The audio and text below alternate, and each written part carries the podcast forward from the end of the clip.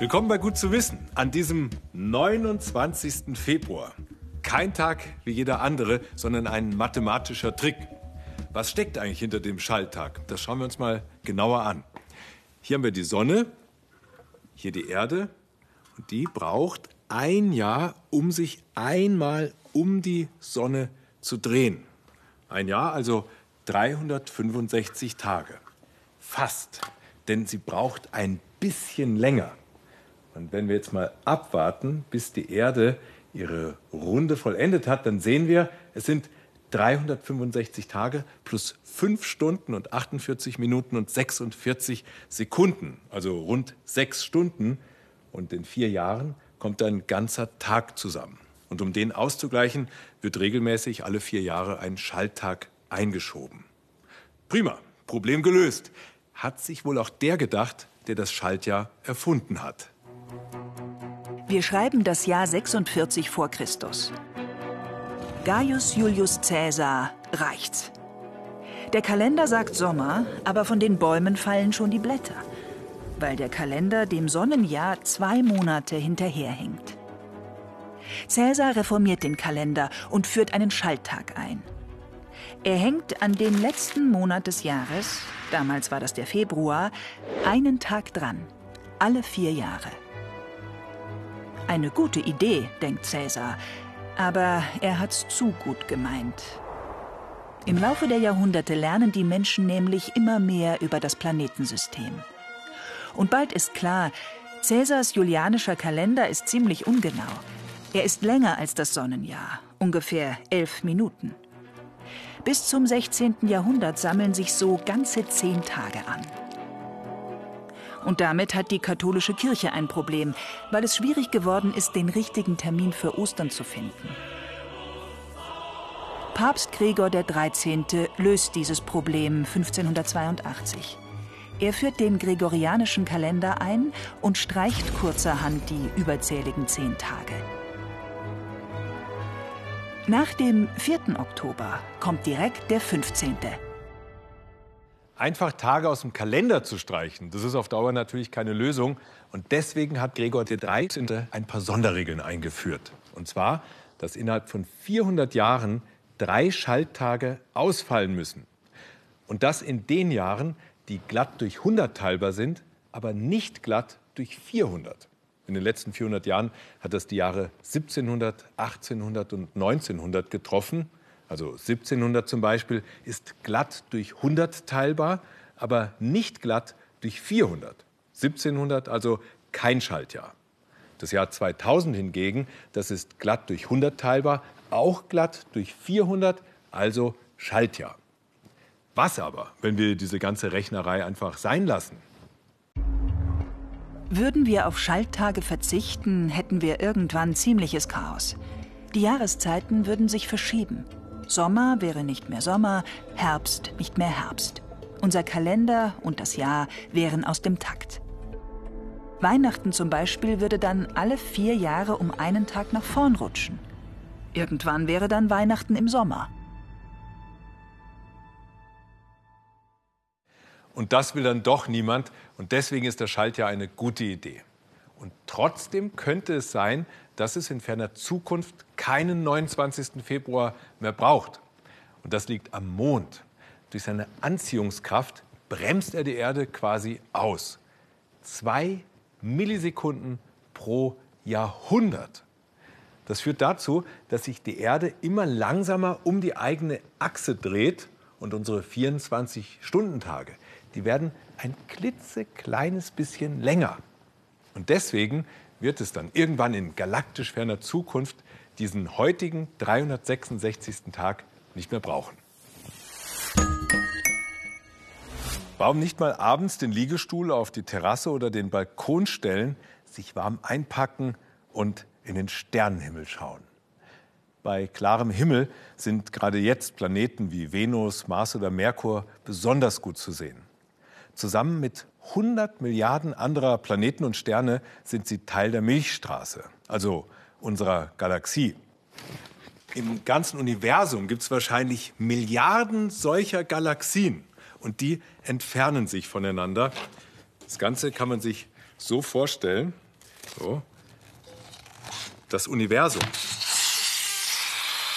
Das dehnt sich aus und die Galaxien, die entfernen sich voneinander. Die meisten Wissenschaftler gehen davon aus, dass diese Ausdehnung immer schneller passiert. Sie vermuten, der Motor dahinter ist eine noch unbekannte Energie, die dunkle Energie. Doch daran gibt es jetzt Zweifel. Die größten Teleskope der Welt, wie hier in Chile, waren an den Vermessungen beteiligt. Zwei unabhängige Forschergruppen sind zum gleichen Ergebnis gekommen.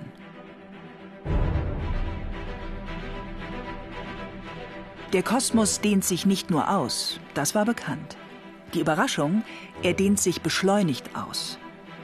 Angetrieben von einer Art Treibmittel, einer dunklen Energie, entfernen sich die Galaxien immer schneller voneinander.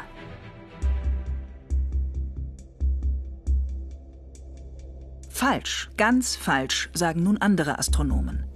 Am chilenischen Las Campañas Observatorium haben sie ebenfalls gemessen. Der Koreaner Yang Wok Lee behauptet, der Kosmos dehne sich nicht beschleunigt aus. Daher gebe es auch das Treibmittel dunkle Energie nicht.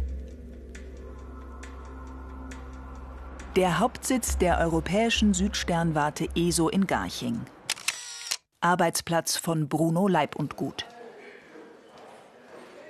Der Forscher war Mitglied eines der Teams, die ihre Messungen angeblich falsch interpretiert haben. In diesem Fall stünde mehr als nur eine kosmische Beobachtung auf dem Spiel. Innerhalb des gängigen Modells der Kosmologie ist es jetzt so, dass wir eine Komponente haben, die das Universum beschleunigt, dass die Expansion beschleunigt. Wenn diese Messungen jetzt stimmen, die neuen Messungen, dann ist das alles hinfällig. Dann bricht das ganze Modell, das wir im Moment für die Kosmologie haben, zusammen und wir müssen neu anfangen. So wäre die Zusammensetzung des Kosmos ganz anders. Nach Wissensstand heute besteht er aus drei Teilen. Einmal aus sichtbarer Materie, eben den Sternen der Galaxien. Das sind aber nur knapp 5 Prozent. Eigentlich müssten die sich drehenden Galaxien auseinanderfliegen. Der zweite Teil des Kosmos verhindert das. Ein unsichtbarer Kitt hält die Galaxien zusammen, die sogenannte dunkle Materie. Eine Animation, wie sich diese dunkle Materie, hier sichtbar gemacht, in einer Galaxie verteilt. Sie macht knapp ein Viertel des Kosmos aus. Der dritte und größte Teil besteht nach gängiger Meinung aus reiner Energie. Diese dunkle Energie hat eine lange Vorgeschichte. Ende der 1920er Jahre bestätigen Beobachtungen des US-Amerikaners Edwin Hubble theoretische Überlegungen.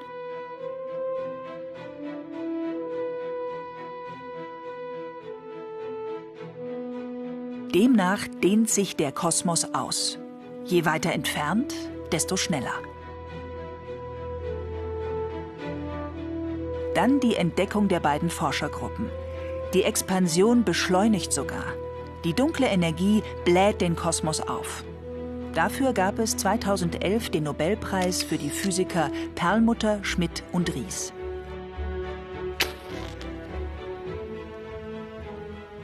Die Messmethode klingt einfach. Wir haben hier als Beispiel zwei Teelichter, zwei Kerzen, die wir hier an unterschiedlichen Entfernungen aufgestellt haben. Und es ist doch so, dass die Teelichter immer dieselbe Helligkeit haben. Wenn ich jetzt aber die entfernte Kerze messe, dann erscheint die mir schwächer als die nahe Kerze. Wir können diese Methode benutzen in der Astronomie, indem wir Objekte finden, die immer dieselbe Helligkeit erreichen. In unserem Fall Supernovae, Sternexplosion. Und wenn die dann schwächer erscheinen, dann wissen wir, dass die weiter weg sind. Und so können wir die Entfernungen im Universum vermessen und dadurch die Expansionsrate des Universums bestimmen.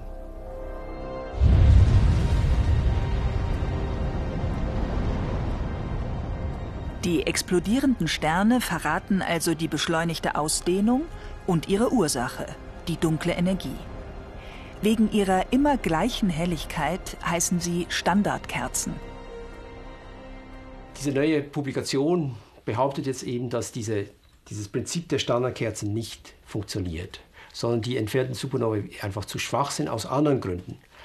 Wir denken, dass es nicht der Fall ist, aus verschiedenen Gründen. Ein, ein Problem, das wir mit dieser Publikation haben, ist, dass die eine sehr, sehr kleine Stichprobe von vielleicht 30 Objekten haben.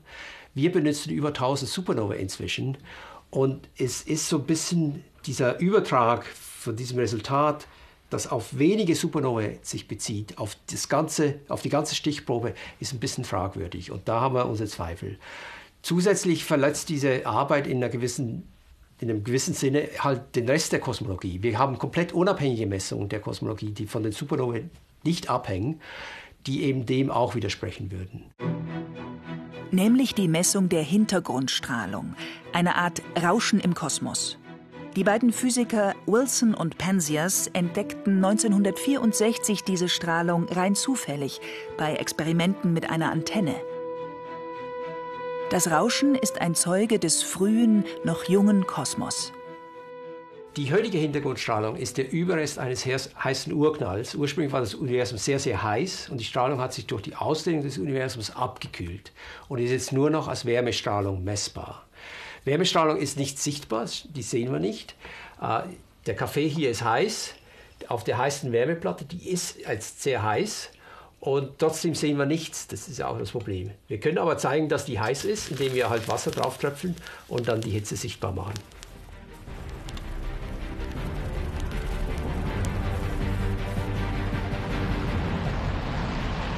Im Jahr 2009 wurde der Satellit Planck auf seine Umlaufbahn gebracht. Er hat die Hintergrundstrahlung sehr genau messen können. Sie verrät viel über die frühen Phasen des Kosmos und auch über die damalige Ausdehnungsrate. Die Hintergrundstrahlung, Zeugin der Expansion des Weltalls. Noch dieses Jahr sollen weitere Messdaten von Planck ausgewertet werden. Ein zusätzliches, gewichtiges Indiz im Streit, ob sich der Kosmos beschleunigt ausdehnt oder doch nicht. Kennen Sie dieses Siegel hier? Haben Sie es vielleicht beim Einkaufen schon mal gesehen? Nein? Kein Wunder. Das gibt's nämlich gar nicht. Das haben wir erfunden. Aber irgendwie sieht's doch den vielen Siegeln ähnlich, die auf allen möglichen Lebensmitteln und Produkten kleben. Mittlerweile ein ganz schöner Dschungel. Es gibt viel zu viele Siegel, Ratgeber und Tipps für ein angeblich nachhaltigeres Leben. Und keiner blickt mehr durch. Abhilfe versprechen diverse Apps. Und wir haben ein paar getestet. Rebecca testet heute fünf kostenlose Apps, die ihr Leben nachhaltiger machen sollen. Vor allem wünsche ich mir oder fände es schön, wenn eine App dabei ist oder vielleicht auch mehrere, die mir was beibringen, was ich noch nicht weiß und das dann auch so umsetzen, dass ich das im Alltag wirklich einbauen kann. App Nummer 1. Kleiderkreisel. Die App schenkt Klamotten ein zweites Leben. Statt Shirts und Co. einfach wegzuwerfen, werden sie getauscht oder verkauft. Das Angebot ist riesig. Es sind halt vor allem viele T-Shirts, finde ich. Und ähm, das, was man sich immer ein bisschen zu viel kauft und dann auch wieder loswerden möchte. Rebecca entdeckt in der App einen gestreiften Pulli für 10 Euro ganz in ihrer Nähe. Ob sie den bekommen wird? Also ich frage jetzt mal an, ob ich es heute abholen könnte. Genau, und jetzt mal schauen, ob sie antwortet. Ähm, es ist an sich vom, vom Aufbau ein bisschen wie Instagram gehalten. Äh, und das Suchen und auch die Symbole sind total klar. Also man findet ganz klar, was man sucht. App Nummer 2. Zu gut für die Tonne. Die App soll helfen, weniger wegzuwerfen. Ja, sie schreiben direkt, dass jedes achte Lebensmittel, das wir kaufen, dass wir das wegwerfen. Und dass ich das jetzt ändern kann. Anscheinend hat es 480 Rezepte. Und ich kann Zutaten eingeben, die ich noch daheim habe. Ja, äh, das ist äh, mager. Aber ich habe noch Eier und ähm, Parmesan, den gibt es da nicht drin leider, aber es gibt Käse. Ich gebe vielleicht noch mal ein, dass ich Nudeln habe. Hier wird ein Rezept vorgeschlagen, und zwar Nudelpizza. Zwei Eier, 200 Gramm Gemüse, Ketchup, Käse und eine Portion Nudeln. Ich habe nur kein Gemüse da. Trotz langer Suche, heute bleibt Rebekkas Küche leider kalt. Da war jetzt auch einfach kein Rezept, wo ich nur drei Sachen gebraucht hätte, nämlich genau die drei, die ich eingegeben habe, sondern immer braucht man noch anderes Zeug dazu. Positiv? Rebecca kann die App auch einfach als Rezeptesammlung nutzen, inklusive Mengenrechner. Mehrere hundert Ideen gibt es. Einige kommen sogar von Sterneköchen. Trotzdem ist das Fazit verhalten. Also von der Idee her ist es gut, aber das mit den Zutaten stört mich so ein bisschen. App Nummer 3, Codecheck. Mit der App kann man Inhaltsstoffe checken. Rebecca nimmt ihr Duschgel, Deo und ihre Schminke unter die Lupe. Eine Handseife. Ich könnte mir vorstellen, dass da das eine oder andere dabei ist, was ich besser nicht haben sollte. Okay, das ist äh, mein Duschgel. Äh, das hat zwei sehr bedenkliche Inhaltsstoffe, enthält Mikroplastik. Ähm, ich gehe mal auf sehr bedenklich. Ähm oh. Basierend auf Tierversuchen werden verschiedene aromatische Amine als krebserzeugend angesehen. Hinweise auf hormonelle Wirksamkeit. Ob dieser Stoff wirklich krebserzeugend ist, ist aber umstritten. Die App schlägt trotzdem Alarm, auch bei einigen weiteren Produkten, bei denen die Mikroplastik enthalten zum Beispiel. Trotz des unschönen Ergebnisses, Rebecca findet die App gut. Die App ist total gut gemacht. Also es geht total schnell und ähm, es ist auch sofort klar. Man sieht sofort, okay, es ist rot, ähm, da ist irgendwas. Ja, ich denke, dass ich das jetzt vielleicht sogar beim Einkaufen hin und wieder mal benutze, wenn ich überlege, ob ich ein neues Shampoo kaufe oder so. App Nummer 4. Siegelcheck. Die App verspricht Durchblick bei den Siegeln. Äh, ich gehe jetzt einkaufen und schaue, dass ich das ein oder andere unterschiedliche Siegel vielleicht dabei habe, um auch die App mal effektiv testen zu können.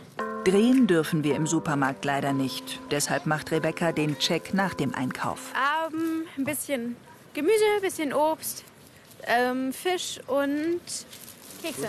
Gut. Es lädt halt immer erstmal ein Foto hoch, muss es erkennen. Okay, das ist eine Nachhaltigkeitsinitiative der Rewe Group und ist so gelb, also so mittel. Also was es mir jetzt im Prinzip sagt, besser Bio kaufen. So, so verstehe ich das. So, hier sind jetzt zwei drauf. Einmal das, ich glaube, das ist das EU-Siegel, aber vor allem auch das Naturland. Okay, das ist ganz schön. Es ist, ähm, sind Öko, ist Ökolandbau mit strengeren Kriterien als die EU-Standards. In unserem Test hat die Erkennung der Logos leider oft nicht geklappt. Und das Hochladen dauert zudem ganz schön lange. Rebecca findet die Idee trotzdem gut. Auch wenn es nicht so gut funktioniert hat, ist es natürlich interessant, mal zu sehen, was die ganzen Siegel bedeuten. Ich finde es auch schön, dass sie nicht nur Bio-Siegel drin haben, sondern eben auch Fairtrade und andere ähnliche Siegel. App Nummer 5. Compensio. Mit ihr kann Rebecca den CO2-Ausstoß kompensieren, wenn sie fliegt oder mit dem Auto fährt. Ja, am Wochenende fahren wir mit der Familie in die Nähe von Frankfurt äh, mit dem Auto. Hin und zurück sind das 910 Kilometer.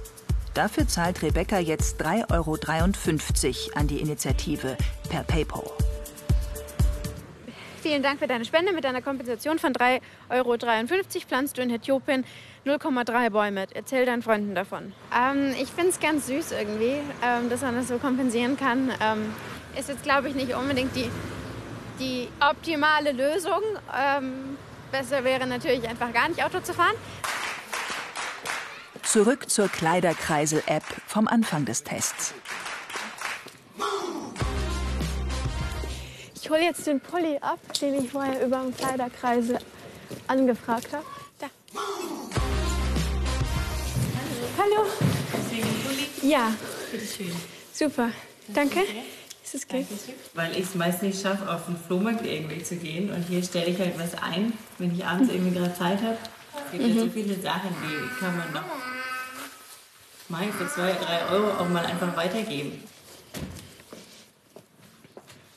Ich weiß nicht, ob ich es jetzt weiter benutzen würde, aber ab und zu mal reinzuschauen ist, glaube ich, auch ganz interessant. Und ich finde, bevor man irgendwie seine Klamotten komplett wegschmeißt, ähm, dann ist es eine Möglichkeit, weil andere freuen sich drüber. Nachhaltiger Leben dank Apps. Die hier sind alle kostenlos und warten darauf, ausprobiert zu werden.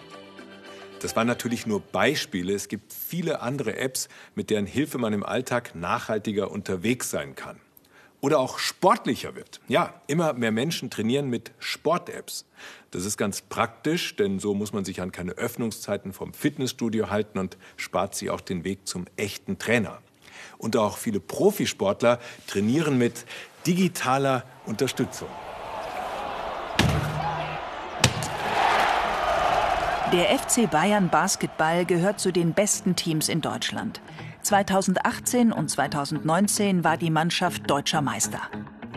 Assistant Coach Philipp Köchling hat fast 20 Jahre Berufserfahrung und möchte heute etwas Neues probieren. Eine Basketball-App, die verspricht, mit der Hilfe von künstlicher Intelligenz das Training zu verbessern, auch für Profis.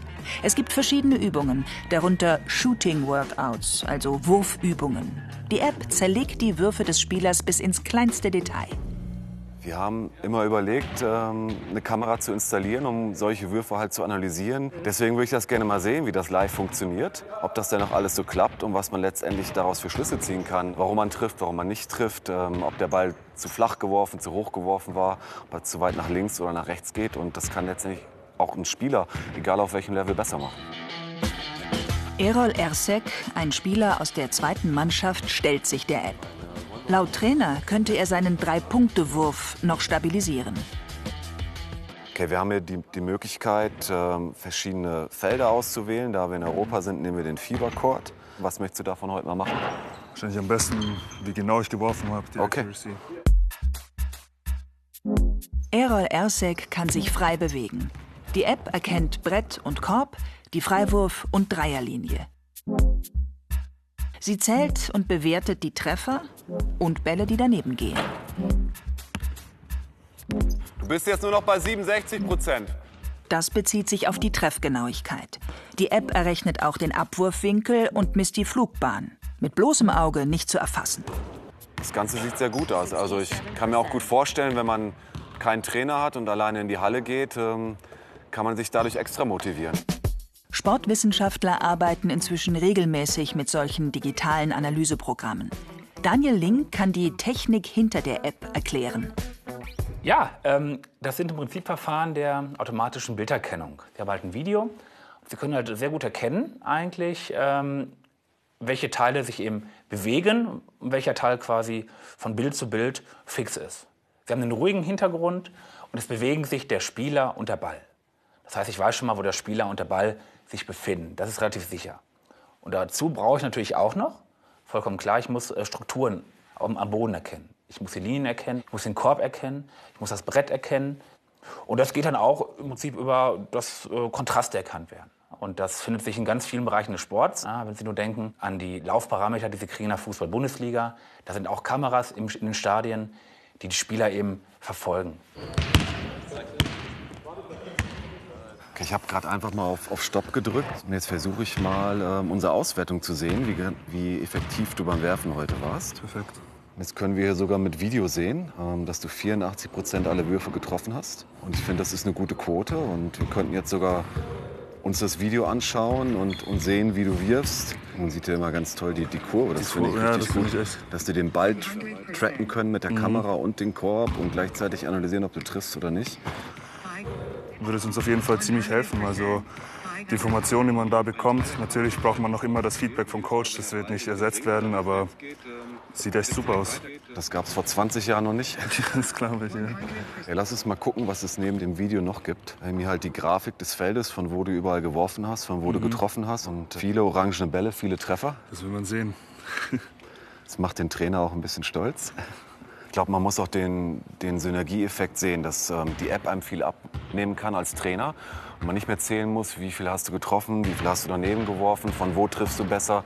Man kann sich darauf konzentrieren, was das Handgelenk macht, wie stehen die Füße, ähm, motivieren nebenbei und den, den Spieler pushen und ihm immer wieder das Feedback geben, was über die App kommt. Die App läuft auch auf Smartphones. Das zeigt, wie gut die automatische Bilderkennung inzwischen funktioniert. Also diese Technologien, die kommen halt in ganz vielen Bereichen äh, des modernen Lebens halt zum Einsatz. Ne? Zum Beispiel im Bereich des autonomen Fahrens. Wenn halt jetzt Fahrzeuge selber ihren Weg durch die Stadt suchen, bei roten Ampeln halten, dann äh, haben sie da auch eine, eine Software hinter, die Strukturen erkennt. Und eine rote Ampel zu erkennen, ist im Prinzip dann das Gleiche wie so ein, wie so ein Basketball zu erkennen. In diesem Bereich, selbst wenn man da mal einen Fehler macht, ist das ja auch nicht so schlimm. Also Ball jetzt getroffen, nicht getroffen, ist ja gar kein Problem. Nur ähm, rote Ampel, grüne Ampel ist nicht so gut. Im Fall von Errol hat die App erkannt, dass er sich sehr gut geschlagen hat. Also ich habe da was bekommen. Ich weiß, nicht, ich weiß nicht genau was, aber da stand King Starter. Also hört sich ganz gut an, ja. Die beiden sind sich einig, dass sie die App im Training weiter ausprobieren wollen. Wenn ich hier jetzt runterfalle, dann tut es wahrscheinlich ziemlich weh. Und wenn es ganz doof läuft, dann breche ich mir sogar was. Bei ganz kleinen Tieren, da ist das anders. Und warum das so ist, das zeigt uns jetzt mein Lieblingsexperte Philipp. Das ist schon faszinierend, oder?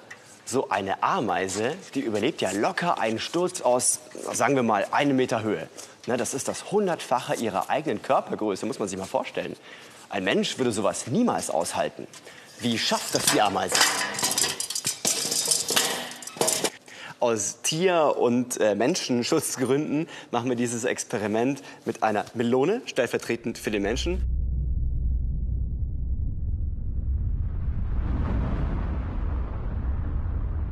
Und diese Weintraube steht für die Ameise.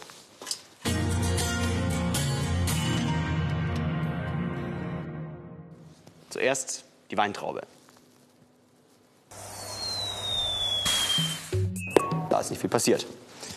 Und jetzt die Melone.